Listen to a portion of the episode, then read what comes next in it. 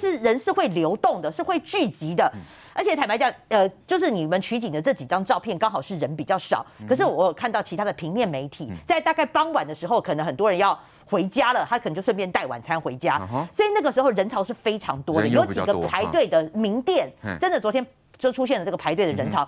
你去看哪一张照片，谁给你遵守一公尺的？这个安全社交距离，所以这就是风险所在了嘛？对，还有就是说，他一开始是要求谁来维持这个社交距离？他要求老板哎，因为他要求老板，老板一方面要开始炸东西，要开始烤东西，那我还要当当交通警察帮你维持秩序。哎，你们每个人那个，而且你看摊贩跟摊贩每个人那么近，他怎么可以跟你维持一公尺？那就代表没有人维持啊！你不就排到别人的店那边去了吗？哪有可能去维持这个秩序？对，所以怎么可能？所以第一个，你把维持社交距离这个就办不到嘛。那再来，其实你夜市说大不大？说小不小，你逛来逛去逛来逛去，那不是人潮就聚集了吗？嗯、所以第一个啦，所以它的微解封的标准就很奇怪。那第二个就是说，嗯、这个夜市本来就做不到，所以就增加了一个风险了哈。是那我最后讲的是说，他其实真的，我觉得他有一件事会被骂，因为现在哈，刚刚这个新闻有报，就是说你这个要量体温哦，戴口罩，还要实行那个 QR code 的那个实名制，有没有？对。今天最新的消息了哈。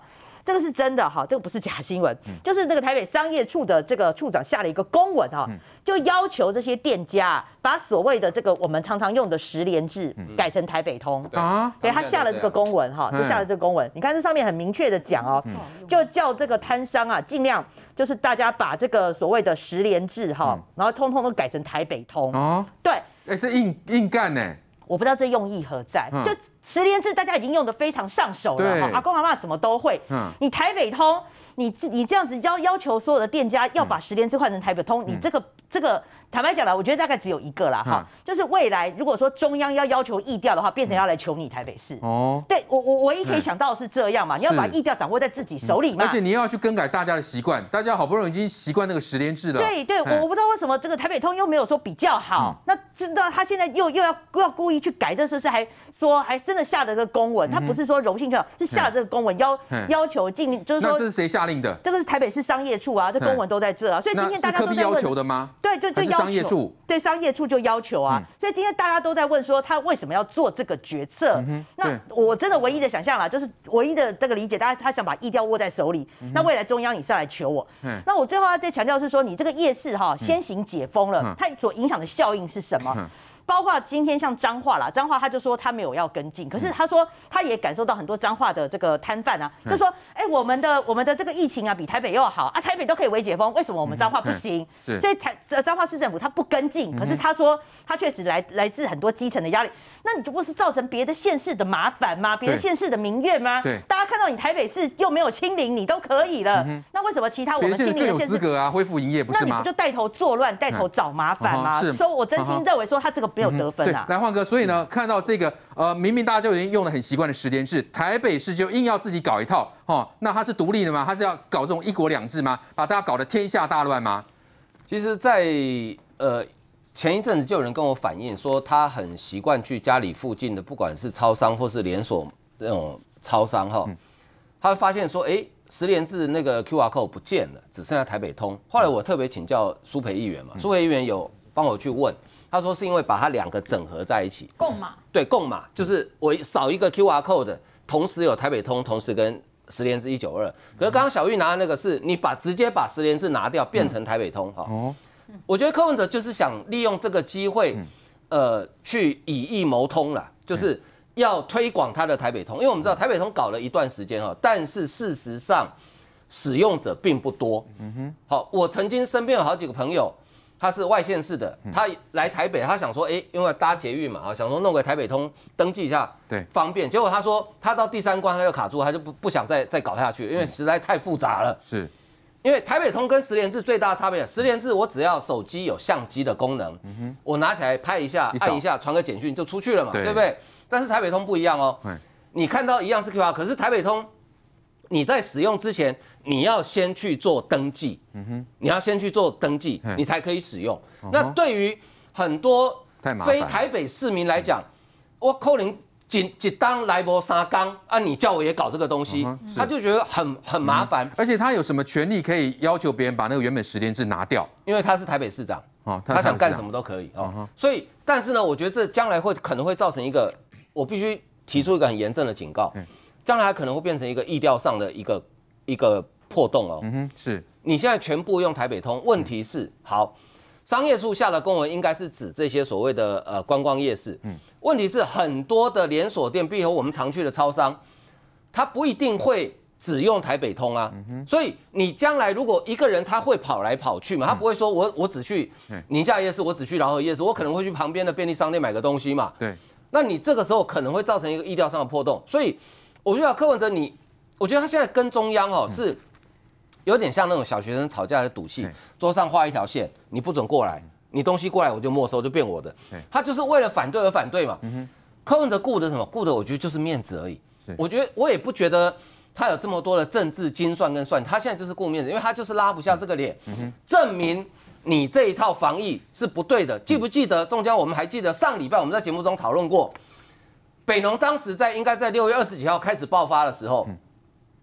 当时全部人告诉他，连王必胜，记不记得王必胜、陈时中跟陈吉仲凌晨四点钟去北农看，对，看完之后告诉他几个大原则，分离呃隔离筛检分区开始做检呃疫调，对不对？柯文哲通通不做，然后他说我要打疫苗，然后王必胜还跟他讲讲得很客气，说疫苗不是万灵丹，你前面还是要做呃要隔离要检疫等等。对，柯文哲说这个我的专业，我的方法最有效。好。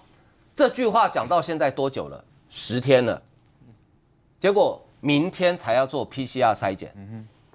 王必胜跟陈世忠是不是第一天十天前就告诉你要做 PCR 筛检，甚至筛检的费用中央说没关系，我帮你出。我这边有台北荣总的团队，我一天可以做两千多个。对，他不要，他偏不要。然后明天才要做筛检。好，柯文哲，我请问你，你把这些人叫来打疫苗。好，现在有打完疫苗之后确诊的，疫苗浪费掉了。好，再来，你在打疫苗的时候，你人要来现场，你为什么不要顺便做筛检呢？你为什么要这些摊商跑两趟？嗯、是你，你根本就是在浪费时间。好，你现在也承认了，他终于发现了。我觉得这个市长呢，在牺牲了很多的社会成本跟人命的时候，他终于学到了两件事。第一件事情叫病毒有潜伏期，第二个疫苗十四天之后才会有抗体。这不是我们在座每一个人都知道的事情吗？他要耗费这么多资源才学到，他现在知道哦，光打疫苗不够，十四天会有抗体，所以回过头来做 PCR 筛检。可是大家别忘了，中间这十天的空档，有多少确诊者是在台北市，甚至在新北、在桃园、在基隆啪啪照，照来照去，对，他可能会传给多少人？你为什么不早点做？这就是柯文哲最大问题。老是自以为是，自以为自己比别人都厉害，可是事实上，台北市的防疫是做的最糟糕的。好，再来关心屏东的群聚感染，造成十四人染疫，其中九人呢是感染到 Delta 病毒。那屏东县府呢成立前进指挥所，并在芳寮设置筛检站。一大早民众陆续排队等候进行快筛，Delta 病毒入侵屏东，县府周三成立访寮前进指挥所。处理第一线的防疫业务，地点就设在访寮国小。哎呀，喜欢乐快来这边嘛，因为刚我在朋友回诊。访寮老人养护中心工作，对，嘿，所以我们的住民跟那个工作人员一定要出来做筛检。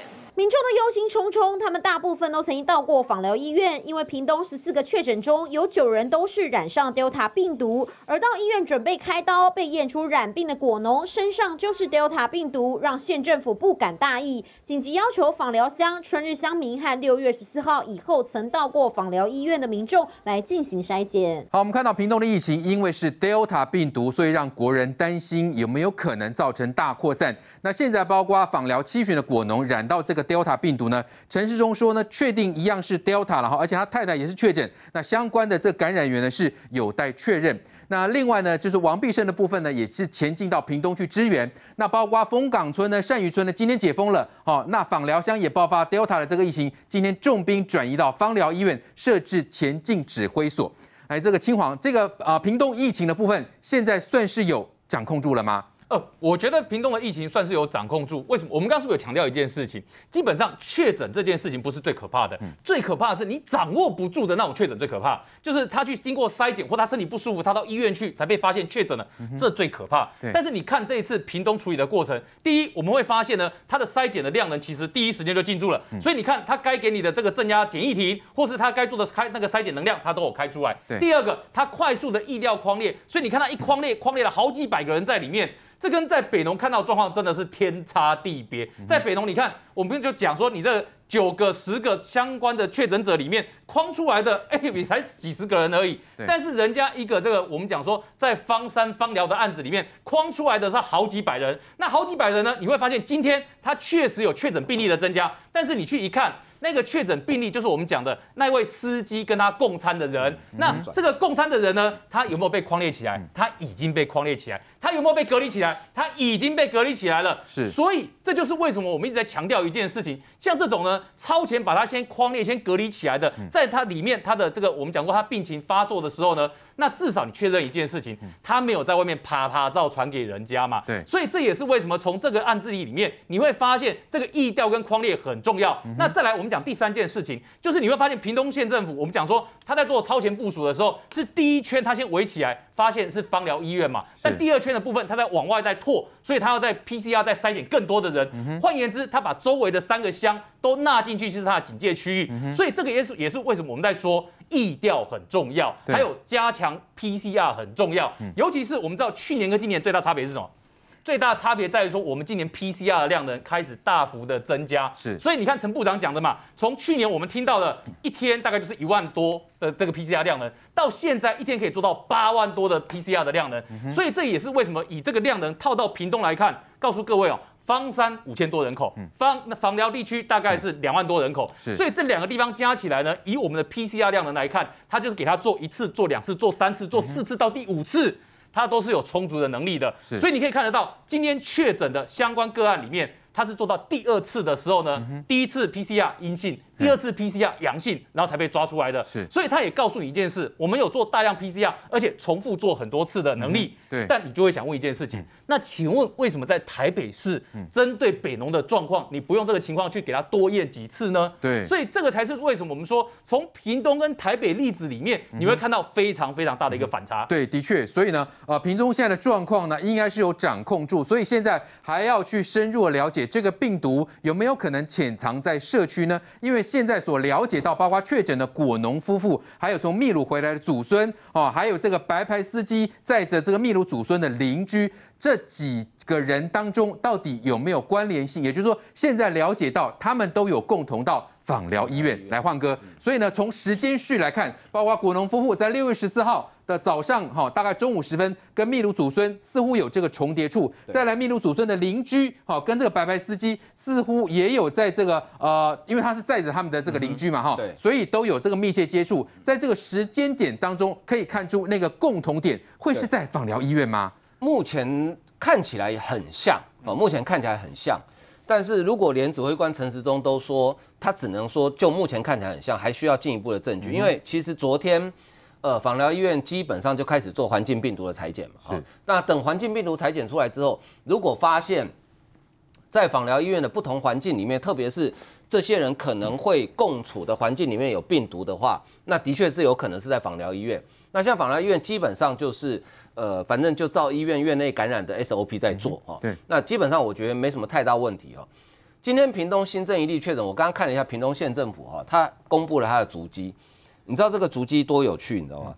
他这个足迹呢，他就是几乎就是没有足迹，但是他还是公布，为什么呢？因为他要让大家放心，而且他这个足迹呢，他的公布的内容就是六月二十一，呃，六月二十二到二十五在防疫旅馆隔离，二六二九检疫所隔离，三十号阳性收治。哦哦，这样子啊，对，哦，完全掌控中。对，就是说这个人。从我知道他的行踪一直到确诊，我都告诉你。那为什么大家觉得这足迹很无聊？没有公共场所，没有错，他是没有公共场所。可是呢，对屏东县的乡亲来讲，他看了之后，哦，我安心吗？对啊，这两朵龙柏地瓦靠爬爬山，那那那放心吗？可以放心。这个就是我们从刚刚一直在讨论说，疫调公布足迹的重要性在这里。而且你知道，屏东跟台北市的不管是预算也好，公务员的人数也好，那真的是不能比嘛。对，人家公布了有英文有印尼文，嗯，他各因为屏东有很多外籍的移工跟外籍的新娘嘛，他就是要让大家都看得懂嘛。对，这个就是看你够不够用心。嗯今天屏东以如此有限的资源，可以在一个晚上之内哦，哎，我不晓得大家有没有去过枋山哈。刚刚梅梅拿那个手板说奔驰百里哦，那不是骗人的哦，因为仿山乡最北到最南将近真的一百公里远哦，因为仿山乡非常长，是它在屏东的西部非常的长。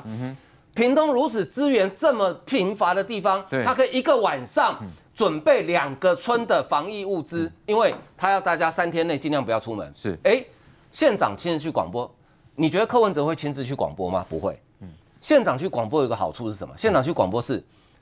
告诉这两个村民说：“大家别惊，管定底家，管定我马来啊，我唔惊啊。”对，三天之后就是今天恢复正常生活了。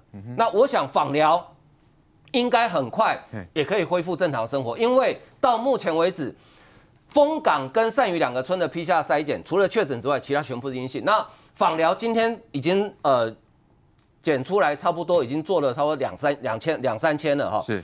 到目前为止也全部都是阴性，所以现在呃这个 Delta 病毒来势汹汹的 Delta 病毒，现在呃唯一比较令人稍微不放心的是，有一位逃跑的移工，后来在南投被找到了没有？是，他一采阴，但是昨天晚上说有发烧，嗯，好，那现在南投赶快请普里的基督教医院去那个部落里面跟他接触的十四个人有采检，对，那如果这十四个人也全部十四天之后都是阴性的话。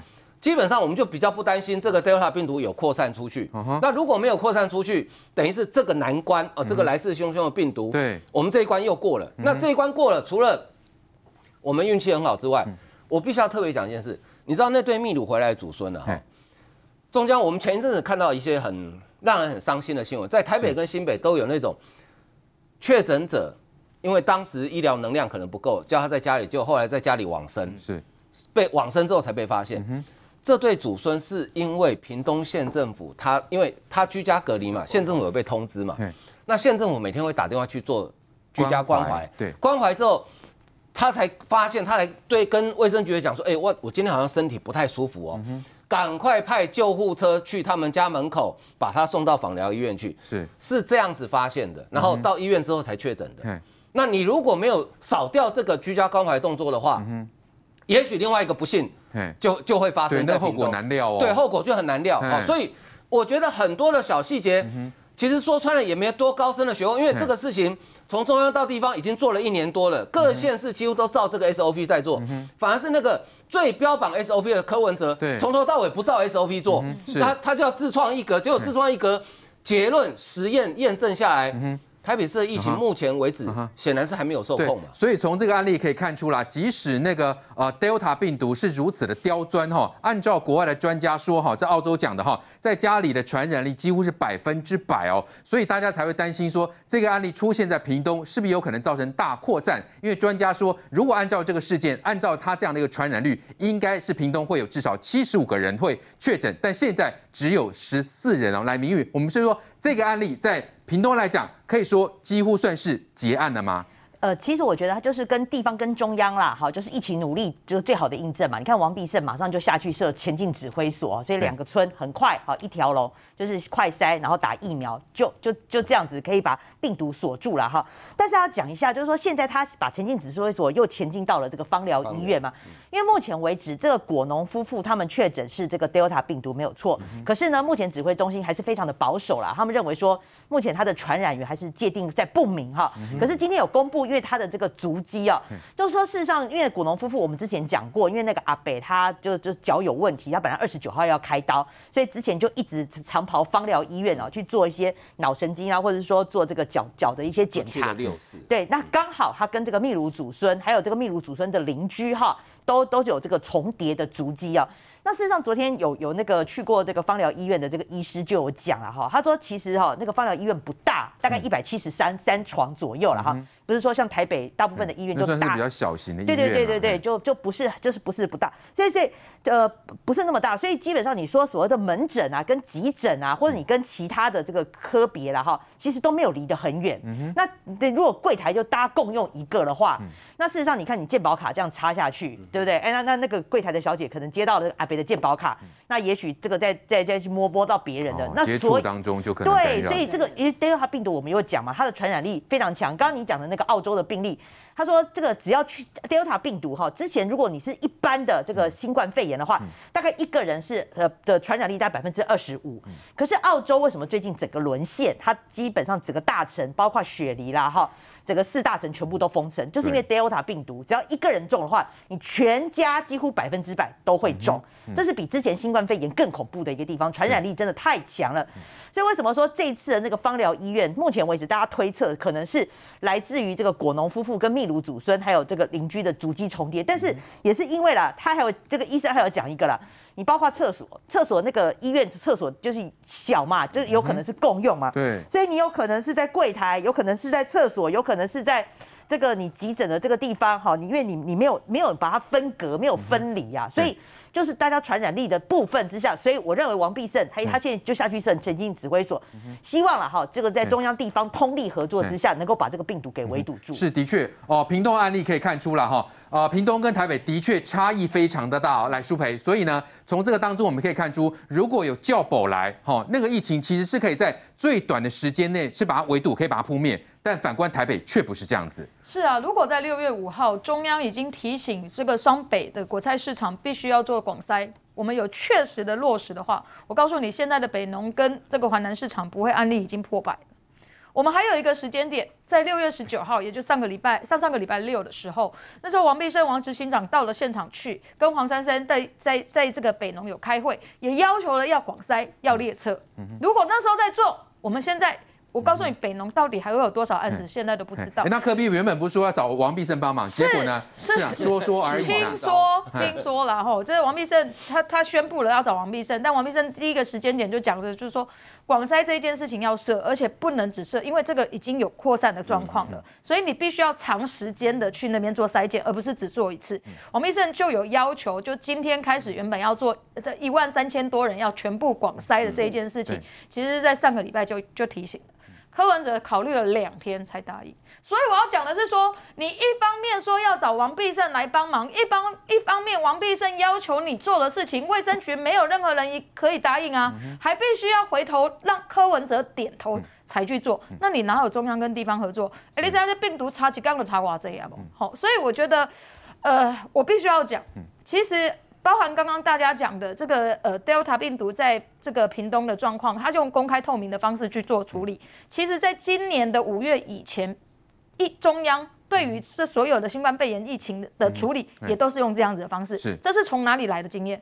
从 SARS 的时候来的经验嘛，就要告诉大家，必须要用公开透明，大家才不会人心惶惶。对，听都觉得一样的声音就这一件。好啊，这是反而反而对于防疫的政策要去落实，人家会觉得会恐慌，民众不会愿意相信政府。对，这个时候，这这其实是从 SARS 的时候做来的。